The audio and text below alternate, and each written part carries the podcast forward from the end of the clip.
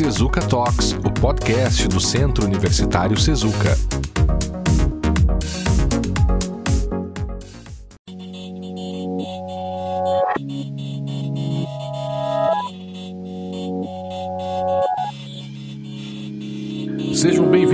Bem-vindas um episódio número 49 do Sezuka Talks, o podcast do Sezuka gravado em 7 de outubro de 2022. O nosso objetivo é realizar um diálogo entre os cursos, trazendo temas que permitam um enfoque interdisciplinar. Se você nos escuta, pode encaminhar e-mail sobre o podcast, inclusive com as sugestões de temas e entrevistados. Para fazer isso, basta enviar uma mensagem para talks.sezuka.edu.br. Você também pode ouvir todos os episódios passados do Sezuka Talks apenas buscando por Sezuka Talks lá no Spotify. No episódio de hoje, o tema é uma pergunta: Você sabe estudar direito? Eu sou o professor Guilherme Damasio Goulart, professor do curso de Direito do Sezuka, e hoje vou conversar com vocês, na verdade, sobre uma inquietação é, que me atinge enquanto professor e também enquanto aluno. É, e essa inquietação, eu acho que meio que se demonstra sobre a própria escolha do título aqui, a própria escolha da palavra direito, que traz uma ambiguidade, né? Ela tem dois sentidos diferentes aqui, a gente poderia interpretá-la no sentido de se você consegue, você sabe estudar direito no sentido de você sabe estudar da maneira certa, você sabe estudar e ao mesmo tempo transferindo algumas dessas reflexões para o curso de direito. E eu acredito que essas reflexões aqui de hoje, elas podem se aplicar, talvez, a grande maioria dos cursos. Uma ou outra coisa aqui que eu vou falar, ou melhor, algumas coisas que eu vou falar tem, estão diretamente relacionadas com o curso de Direito, mas outras vão servir também para estudantes de qualquer faculdade, de qualquer disciplina, né, de qualquer curso, né?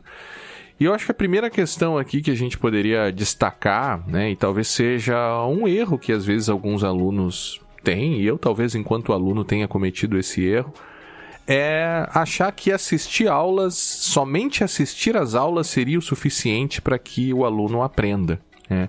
Ou seja, o aluno vai para a faculdade, chega na sala de aula, sem se preparar antes, assiste a aula, faz lá uma ou outra anotação, é, vai para casa, segue né, na sua vida normalmente, como se né, não tivesse fazendo uma faculdade. Um pouco antes da prova, estuda, né? e faz a prova, às vezes passa, às vezes vai bem, enfim, né? Tem aí um componente, né, de, de às vezes você prestar mais ou menos atenção na aula, enfim.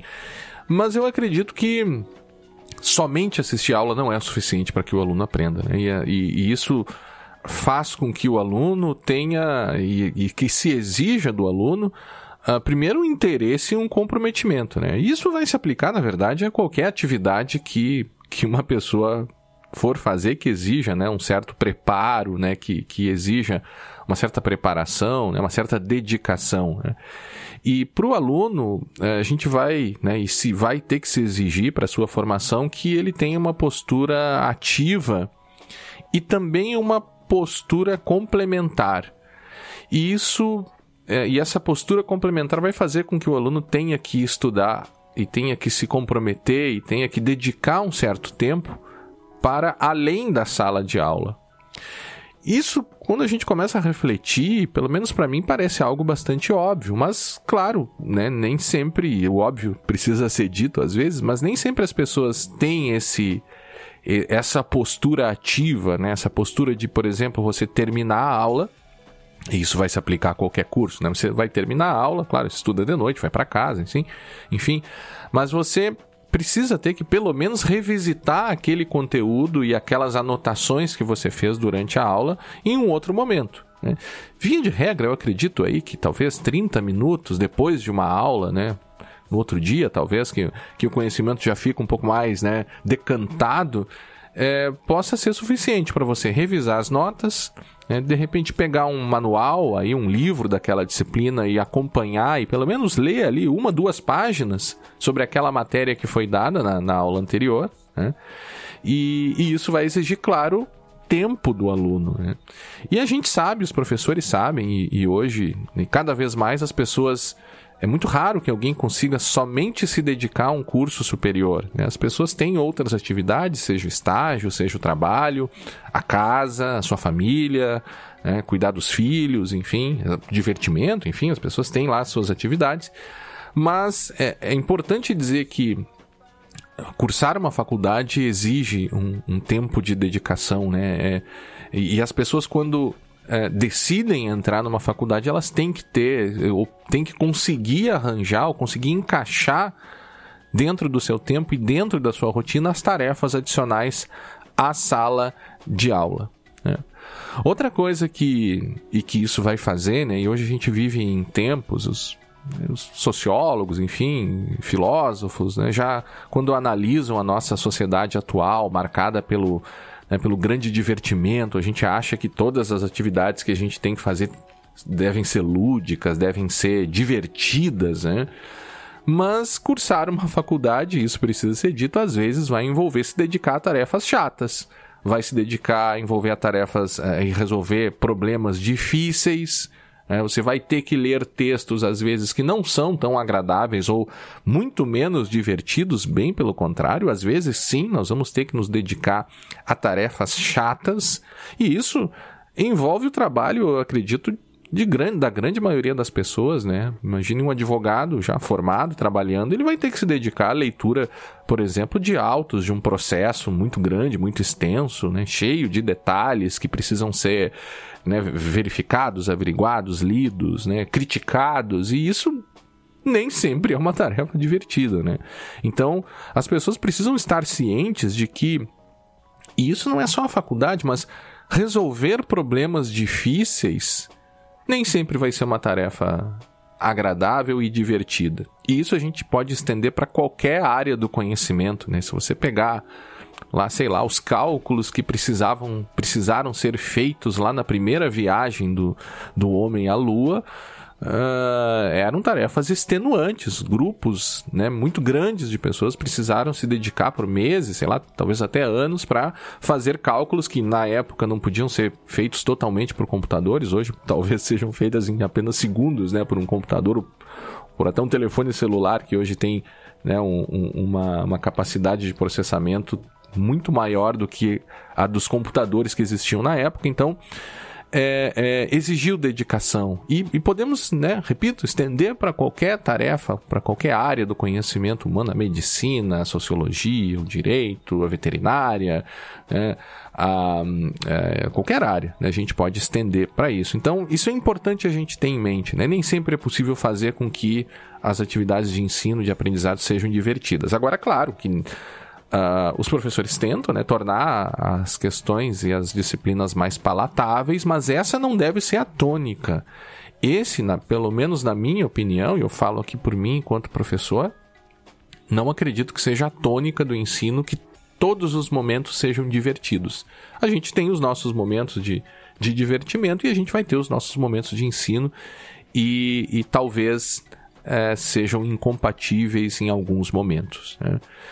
Outro ponto, e essa também é uma inquietação que eu tive, né? Que, qual é o nosso método de estudo? Como a gente estuda? Né? Como estudar direito? E aí, talvez começando já a responder essa pergunta do, do título do, do episódio de hoje. É, isso talvez seja algo muito particular, porque as pessoas aprendem de formas diferentes a, as pessoas têm mais, talvez, familiaridade, ou talvez mais facilidade de aprender é, de formas diferentes, ou seja, eu posso aprender de uma forma, eu, eu, posso ser, eu posso aprender mais facilmente, por exemplo, lendo e fazendo anotações, do que outra pessoa que de repente é, precisa é, ouvir, né, que precisa é, talvez só fazer é, mapas mentais, não sei. Ou seja, o que eu quero dizer com isso é que as pessoas têm as suas facilidades, têm a sua, a sua própria personalidade, e isso faz com que dicas sobre como estudar seja algo muito pessoal, né? Não, acho que não existe um único método ou o método, aquele método sobre como ou de como a gente estudar, né? No direito, é, é, é, muito é invariável. A gente se dedica muito às leituras, né? então a gente usa textos de doutrina, a gente é, lê manuais, enfim. E, e a leitura, eu, creio eu, e aí nesse ponto acho que não tem como a gente divergir, a leitura é fundamental para qualquer estudante de qualquer curso, né? Isso também é bastante óbvio. Porque a aula falada, né, ela ela é, faz com que, e ela incute ali, né, um momento, na verdade, que o aluno tem uma postura passiva perante o professor, né? Claro que ele pergunta, ele reflete, mas a maior parte do tempo o aluno está lá assistindo, né? ele não participa o tempo todo da produção do conhecimento, ele recebe uma lição né, ou lições. E a leitura é, principalmente aquela posterior à aula, aquela, aquela leitura complementar, ela vai permitir que o aluno consiga sozinho construir por meio da leitura aquele conhecimento né, que o professor apresentou muitas vezes para o aluno e muitas vezes pela primeira vez, né? Essa, esse é um outro ponto, né? Às vezes o aluno tem na, naquela aula o primeiro contato com, a, com aquele tema, com aquele assunto e, como sempre, o primeiro contato da gente com algum tema, ele, ele, né, ele não permite que a gente aprenda completamente aquilo somente com o primeiro contato. A gente precisa treinar. E esse treinamento passa pela leitura e aprender lendo sozinho é algo que, que a gente precisa, é uma capacidade, né? uma competência que a gente, enquanto estudantes, precisamos é, desenvolver, porque a faculdade, né, você vai se formar, né, a gente espera, você vai se formar, vai sair da faculdade, vai acabar a faculdade, pode seguir, né, fazendo pós-graduações, mestrado, doutorado, mas ainda assim, em algum momento, essas atividades de que alguém lhe ensina algo vão terminar e você vai precisar desenvolver essa capacidade, essa competência de aprender sozinhos. Né? E eu acredito que a leitura ela é muito ela é muito é, potencializadora do ensino, porque você precisa refletir, você sozinho precisa construir, você assume uma postura ativa na construção do próprio conhecimento. E aí vem aquela questão, muitos alunos gostam de assistir vídeos né, no, no YouTube, enfim, e essa é uma uma questão que causa grandes discussões entre alunos e professores, né? Claro, a gente pode ter grandes autores, grandes professores dando palestras, né, no, no, no YouTube, né, palestras gravadas no YouTube, mas na minha opinião, e eu respeito quem pensa o contrário, mas na minha opinião, se você puder escolher, se você tem um tempo para ou ler o livro daquela disciplina ou assistir um vídeo, eu ficaria com o livro. Porque, como eu disse, assistir um vídeo ele também te coloca numa, numa postura um pouco mais passiva. E veja, eu não estou dizendo que o vídeo não possa ajudar, que ele seja inútil ou que ele atrapalhe. Não, não é isso. Agora, eu acredito que a leitura ela pode ser ainda mais eficiente para o aprendizado, o estudo, né? E a, e a leitura também não é qualquer leitura, né? É aquela história, né? Como a gente lê, sabemos ler, tem um, um livro chamado Como Ler Livros, né? É, é, autores chamados Mortimer Adler, é, que ele discute justamente isso, eles discutem justamente isso. Como é que a gente lê? Né? A gente sabe ler no sentido de. Claro que a gente sabe ler, né? Conseguimos entender as palavras, mas, mas o que a gente faz com aquela leitura? É, a gente simplesmente lê e, e, e termina de ler e vai fazer outra coisa? Ou nós lemos de uma forma produtiva? E, e ler para estudar exige uma dedicação mais intensa do que simplesmente ler um, um, livro de literatura lá que você está lendo uma história. Né? Ler para estudar, ler de forma produtiva, envolve você se dedicar e prestar atenção naquilo por um período maior de tempo, né? precisa de foco. Você vai ter que fazer anotações, você vai ter que eventualmente fazer fichamentos, você vai ter que fazer marcações quando o livro for seu, quando for um xerox, você vai ter que marcar, escrever no texto, ou seja, interagir com aquele texto. A leitura ativa envolve justamente isso. Você lê, não entendeu, lê de novo, anota num caderno os pontos que você concorda, os pontos que você discorda, os pontos que você não entendeu. Por que não fazer isso, né? E esse é um hábito que desde sempre se coloca, os professores comentam sobre isso, mas cada é cada vez mais raro de você ver isso, né? E, e às vezes isso talvez envolva a dificuldade de alguns textos, né? Porque é muito comum, isso acontece inclusive comigo enquanto professor. Às vezes eu pego certos textos que eu não consigo entender na, na primeira leitura. Ou às vezes você tem textos que você começa a ler e você fica lá vários minutos em uma única página, lendo, relendo. É, e a pergunta que a gente sempre deve se fazer quando lê um texto é: eu, eu entendi o que eu li? É, isso agregou alguma coisa nas minhas dúvidas que eventualmente eu tinha? Né? E não se trata de decorar o que o texto disse, não é isso. É você entender o que o texto está dizendo. O que, que você retira daquilo? Né? Daí a importância das anotações, até para que, se você precisar voltar àquele texto, você já tem lá suas anotações para que você se lembre, né? não é uma questão de decorar, mas para que você se lembre da, dos pontos mais importantes. As anotações têm, a, a, ou melhor, as, a, o, o, as marcações, né? Quando você usa lá um marca-texto para marcar as partes mais importantes, você pega o texto de novo e vê o que é mais importante no futuro. Né? Então, ler somente passivamente, sem fazer isso que eu disse, anotações, fechamentos, marcações, é, não é o suficiente. É. E a gente tem que vencer aquela resistência de textos difíceis. Né? O vencer aqui é a gente tem que vencer certos textos às vezes. E vencer um texto às vezes é algo bem difícil. E a gente não pode se né, é, é abandonar o texto de ler uma vez já está difícil de entender abandonar. Não, não façam isso. Insistam no texto difícil. Se proponham a vencer aquele texto. Eu creio que essa é uma algo que talvez nunca tenham me dito na faculdade e eu acabei aprendendo sozinho. Você ter a capacidade de conseguir se focar em um texto difícil e às vezes até mesmo chato, e você entender aquele texto. Né? E isso, é, quando você vence o texto, pode ter certeza que você também conseguiu é, aprimorar muito o seu conhecimento naquela área de leitura. Agora, claro, tem textos que são dificílimos. Tem textos que né, escritos lá pelos gregos, que continuam sendo discutidos até hoje. E, e é assim, né? As coisas são assim, as coisas são difíceis de entender, o mundo é difícil, o mundo é complexo. E estudar envolve você também vencer a, a sua própria resistência a esses textos difíceis, né? Nessa atividade de complementação da aula, é uma coisa que quando eu cursava a faculdade de direito era muito comum, eu mesmo participava e hoje não é, não vejo isso acontecendo com tanta frequência, que é você ter um grupo de estudos. Né? Parece básico, é... e o interessante é que nós costumamos ter grupos para as mais variadas atividades, né?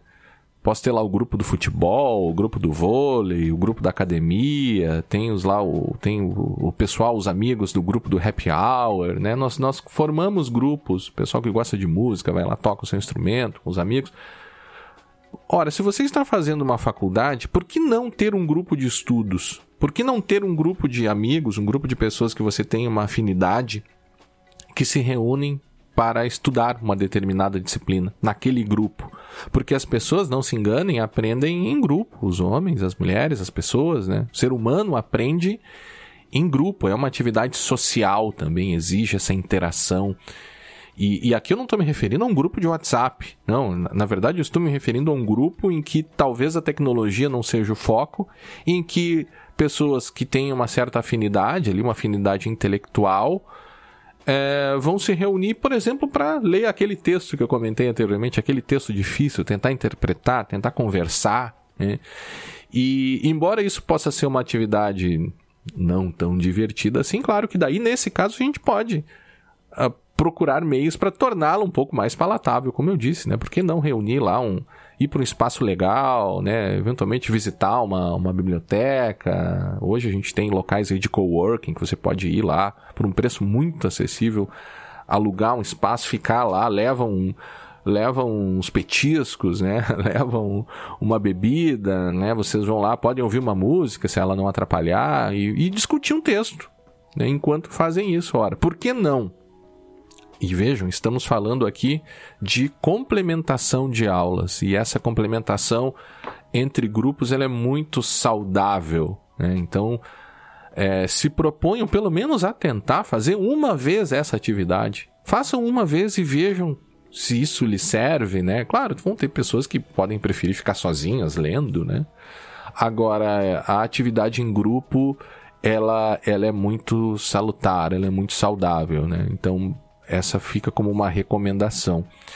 É, a gente também tem que saber pesquisar. Essa é uma outra coisa que, que talvez seja também uma das competências mais importantes que um aluno e que um professor, né, que as pessoas que se dedicam a uma área precisam ter. Saber pesquisar. E o saber pesquisar envolve algo e envolve né, uma competência também, uma qualidade é, que é muito comum nas crianças e a gente vai ficando adulto e vai perdendo essa qualidade, que é a curiosidade. Né? Quem interage com crianças sabe que as crianças são muito curiosas, estão perguntando o tempo inteiro, porque elas estão aprendendo, né? estão aprendendo com aquele mundo que se, se abre para elas. E nós, enquanto estudantes, muitas vezes somos como crianças aprendendo algo novo diante de um mundo todo novo. E, e esse mundo novo, que é a, a área que a gente está estudando, eu acredito que ela deve nos. Ela deve nos motivar a, a recuperar aquela curiosidade infantil, no melhor sentido da palavra, né? A curiosidade infantil, uma curiosidade genuína, talvez de você ir atrás e de você pesquisar, né? Você querer saber mais, você não ficar. É, é, é uma curiosidade misturada com uma certa inquietação, né? Lhe apresentam algo novo, você aprende ali na aula, ouve o professor falar, mas e o que mais, né? Será que aquilo me basta? Será que eu não tenho, enquanto aluno, que, que saber, mas ser, ser curioso e, e ficar motivado para saber mais por mim mesmo? aquilo que foi apresentado, aquela coisa nova, né? Então, essa essa qualidade da curiosidade, eu acredito que é muitíssimo importante é, para os alunos, né? E isso envolve uma série de outras coisas, né? Por exemplo, conhecer uma biblioteca, pesquisar uma biblioteca, a hora nós, nós né? A nossa atividade, e aí o, o direito é muito marcado, né? é, por essa questão da, da, da, das obras, dos manuais, né, dos... nós temos que conhecer uma biblioteca, nós temos que saber uh, os autores mais importantes daquela área, né? Claro que os professores sempre dão lá sua, a sua bibliografia, mas, mas o que mais, né? Será que não há outros autores? Certamente há outros autores para além daquilo que o professor deu, e às vezes essa, essa pesquisa, essa busca, essa curiosidade pelo menos de saber quem são os autores, eventualmente ler uma ou outra coisa de um ou outro autor, vai fazer certamente que o ensino seja aprimorado, né? E notem, isso, isso dá trabalho, né? Não é fácil cursar uma faculdade. É, é, cursar uma faculdade é uma atividade talvez uma das mais complexas que alguém se dedica a fazer na sua vida. Porque vai exigir é, muito tempo, vai exigir uma carga de dedicação que às vezes as pessoas não estão acostumadas, e isso, em relação ao tempo, envolve a, a nossa capacidade de saber administrar o nosso tempo enquanto alunos. Isso também é muito difícil, porque eu já disse ali que é, cursar uma faculdade não é somente nas aulas. Né? E também, tampouco, somente estudar para as provas. Não basta para você. Claro, cada um vai quer, sabe bem qual o tipo de profissional que quer ser, mas um profissional de excelência, que eu imagino que seja a intenção das pessoas que, né, ser o melhor possível, é, é, vai precisar dessa saber administrar o seu tempo. E aí eu repito o que eu disse lá atrás, que era a questão de você, né? Nós temos muitas atividades, nós nos envolvemos em muitas coisas, isso eu sei, as pessoas trabalham. Eu mesmo, quando fiz minha faculdade, também trabalhava. É, e os meus horários eram muito, muito difíceis, né? Trabalhava de noite, estudava de manhã. Então exigia de mim uma certa, uma certa organização, uma certa administração é, do, de tempo, né? E, e, e claro que quanto mais tempo eu tiver, melhor. Então, nossa, há muitas formas da gente administrar o tempo. O pessoal do curso de administração, nas conversas que a gente tem lá na sala dos professores, professores de administração falam né, sobre essa questão de administração de tempo, mas administrar o tempo é algo que todos nós temos que fazer. Né? Nosso tempo é um recurso finito, cada vez mais nós nos envolvemos em, em, em tarefas novas, então nós temos que saber administrar nosso tempo. Bom, isso é, existem várias ferramentas para isso, né? As agendas eletrônicas hoje do Google, da, da, Microsoft, né, o Outlook, lá, mas a agenda do Google nos permitem é, estabelecer, por exemplo, é, tempos e tarefas. Né? Eu, quando estudava, tinha lá um, um guiazinho, né? Quase como se fosse um, um, mapinha que eu me dedicava. Hoje eu vou estudar um pouco de tal matéria, amanhã eu vou estudar mais um pouco. Claro que nem sempre eu conseguia, às vezes eu não estava com a mínima vontade de fazer, mas eu sempre tentava cumprir aquela, aquelas regrinhas ali, né? Mas o que é importante dizer é que você vai precisar de tempo, né? Não há como fazer uma faculdade sem ter tempo de estudar depois da aula ou além da aula, né? É, e isso necessita que você consiga se organizar, montar uma tabela de horários, né? Quanto tempo você tem? Quais são os horários livres que você tem? Ou ainda, hoje, é, e essa é uma realidade, a gente fica dependente das redes sociais, né? Isso é inegável. Quando a gente olha e vê as interações, as pessoas passam muito tempo nas redes sociais. Você já se perguntou, por exemplo, quanto tempo você, você dedica às redes sociais? Né? Ou ainda, se se fizesse a pergunta no seu dia a dia, você se dedica mais às redes sociais ou mais ao tempo de estudo? Não se esqueça, você está cursando uma faculdade. Eu não estou dizendo para abandonar as redes sociais, mas será que não há um espaço de tempo ali que você poderia trocar pelo estudo? Eu também disse lá no início que estudar nem sempre vai envolver tarefas né, agradáveis né, e lúdicas, né? E esse é um ponto, né? Nas, se você quer cursar uma faculdade, é, é, infelizmente nem sempre, né, nem sempre você vai ficar se divertindo o tempo inteiro. Você vai ter que se dedicar a tarefas que vão ser, né? Vencer essas tarefas faz parte de tudo isso. Isso passa pela administração de tempo. Né? Eu, quando estudava, ia para a faculdade de transporte público e aproveitava lá aquela uma hora para ficar lendo, para ficar estudando, enfim. Claro que não é o melhor espaço, não é o melhor momento, mas era o espaço que eu tinha, então eu aproveitava. Né? Então, é, é, se, se dividir, usar essas agendas de tarefas. Essas agendas também tem. Você consegue colocar tarefas a serem seguidas, marca que foi realizada ou a que não foi. Né? Então, isso, isso também ajuda bastante. Né? É, nós já estamos aqui chegando perto dos, dos 30 minutos. Eu queria deixar outras duas dicas aqui e talvez eventualmente a gente possa falar sobre isso, até trazendo outros professores aqui para de repente dar uma abordagem um pouco mais é, plural, né?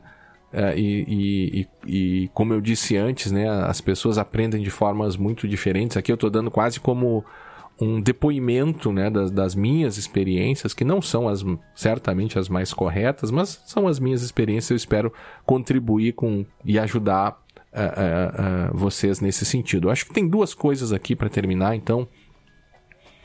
É, que talvez tenham, estejam mais relacionadas à forma como a gente se relaciona dentro da faculdade, né? É, e aí, especialmente para o direito, nós, em, pelo menos enquanto advogados, claro que o direito permite e abre um leque bastante grande de, de profissões, de atividades depois né, de, da, da, formação. Mas o advogado, sobretudo, que eu acredito que vai ser a grande maioria das pessoas do direito acabam se dedicando à advocacia, nós, uma das nossas atividades é resolver conflitos. Né? Um bom advogado tem que saber resolver conflitos, e quando eu digo resolver conflitos, não é somente resolver conflitos pelo meio judicial. É, o meio judicial é o meio aí, talvez tradicional dos advogados, e alguns até me parece que erroneamente, né, mas alguns pensam que é, tudo deve ser levado ao judiciário. E às vezes a resolução de conflitos no judiciário ela não é a melhor forma de resolver o conflito. Né? Claro que pode ser a única, mas, mas às vezes você consegue resolver conflitos de outras formas né? negociando, evitando o processo. E por que, que eu digo isso aqui? Porque é muito comum que nós temos conflitos né, das mais variadas formas dentro das, da, de um curso. Né? Nós podemos ter conflitos, inclusive entre com os professores, uh, e nós podemos ter conflitos uh, entre os próprios alunos. Né? É, conflito do aluno entre, com o aluno e o professor sempre, sempre existiu e sempre vai existir. Você tem professores que são mais ou menos flexíveis, né? Mas ah, os alunos também não são não são partes ali que, que aceitam tudo que lhes é entregue, eles também têm a sua postura crítica, eles também sabem avaliar aquilo que o professor está dizendo, né? Eles às vezes discordam da forma de, de uma forma de avaliação, né? E vejam que é, lidar com isso também é um certo aprendizado, lidar com esse tipo de conflito, né? Às vezes as pessoas acabam levando essas coisas para as redes sociais. E aí, vejam, também resolver conflitos com redes sociais, a experiência tem mostrado que nem sempre é a melhor forma, né? Às vezes você levar um tema para a rede social acaba fazendo com que aquele conflito se intensifique e que você acabe fechando portas, né, para resolução mais adequada daquele problema, né? Então, a conversa acaba sendo sempre um início, um ótimo início de resolução de conflitos, né, entre alunos e professores. Né? Eu mesmo já fui procurado diversas vezes por alunos que de formas muito educadas tentaram e me disseram coisas que às vezes lhe desagradava, né? É, certas conduções de temas que não gostavam, é, tal tema foi apresentado de forma muito rápida ou muito lenta, ou né, aquela prova, talvez, aquela questão, né? A própria, a própria discussão acerca de questões, né? Como, nossa, você foi. É, viu lá uma questão dissertativa, não concordou com a avaliação, é, é plenamente normal e os professores aceitam isso, mas é plenamente normal, por exemplo, você fazer um recurso, né? Discordou da avaliação do professor, ora, faça um recurso, submeta o recurso, né? Agora, submeta o recurso quando você acredita fielmente, né, acredita de boa fé que a, aquela solução, que aquela correção, melhor dizendo, não foi a mais adequada. Né? Não, não, não maneje um recurso que é algo sério somente para, ah, vamos ver se dá. Né? Não.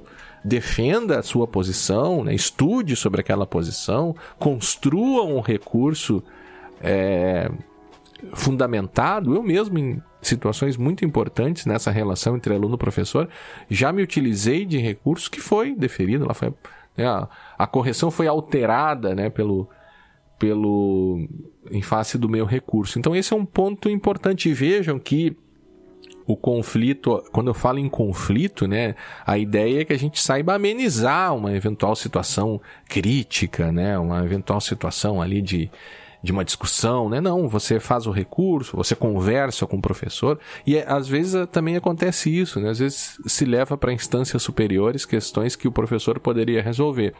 Agora eu também reconheço, existem professores mais ou menos flexíveis, existem professores mais ou menos abertos, né?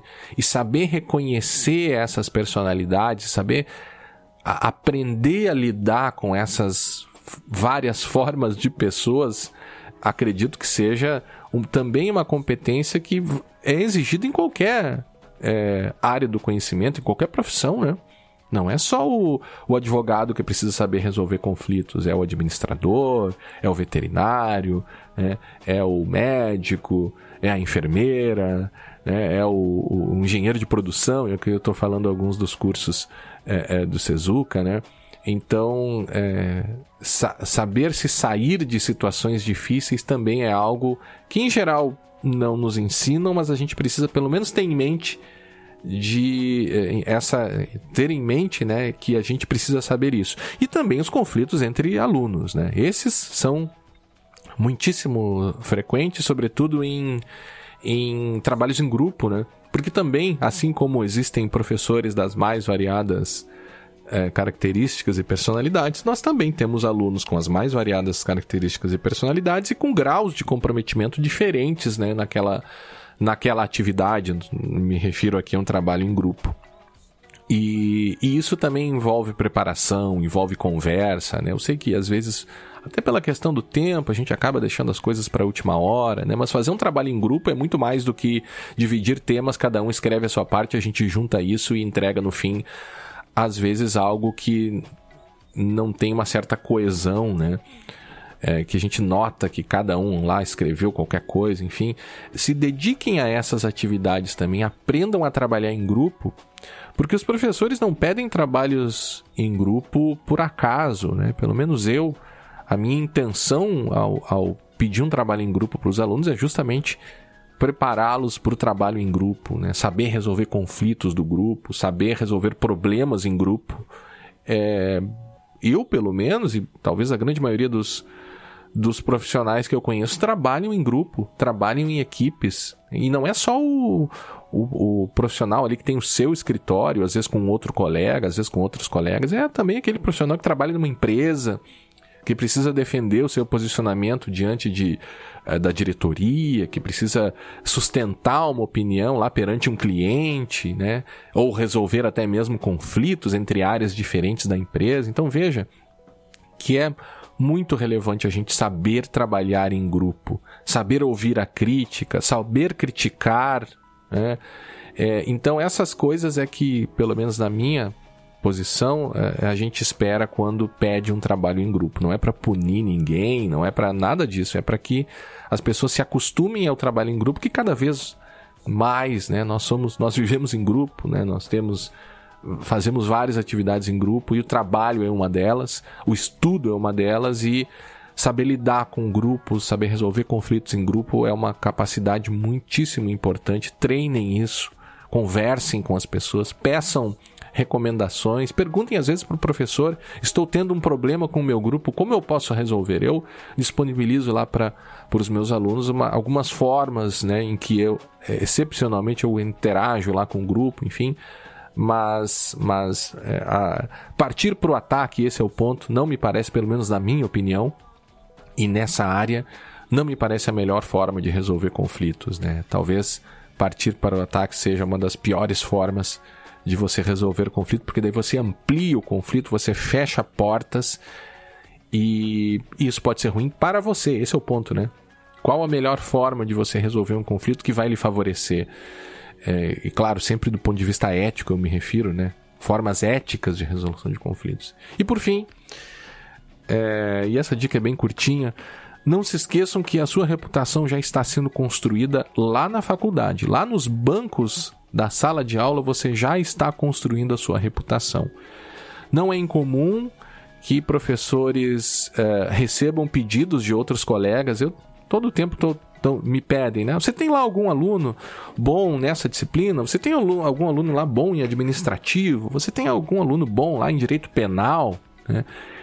E, e, às vezes essas recomendações dos professores, e o professor, quando recomenda, observa, né? Não somente quem é tecnicamente o melhor aluno, mas aquele que tem o comportamento, né?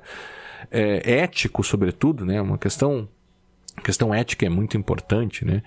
E, e às vezes certos comportamentos podem prejudicar a sua reputação, né? Construir uma reputação é algo que leva muito tempo é algo que exige muita dedicação e, claro, a reputação de um profissional é talvez um dos seus ativos mais importantes, né? Um profissional com uma péssima reputação certamente né, não vai ser um profissional valorizado, enquanto que aqueles que têm é, uma ótima reputação é, têm benefícios por isso, né? E me, e me refiro, mais uma vez, a questões éticas aqui também, né?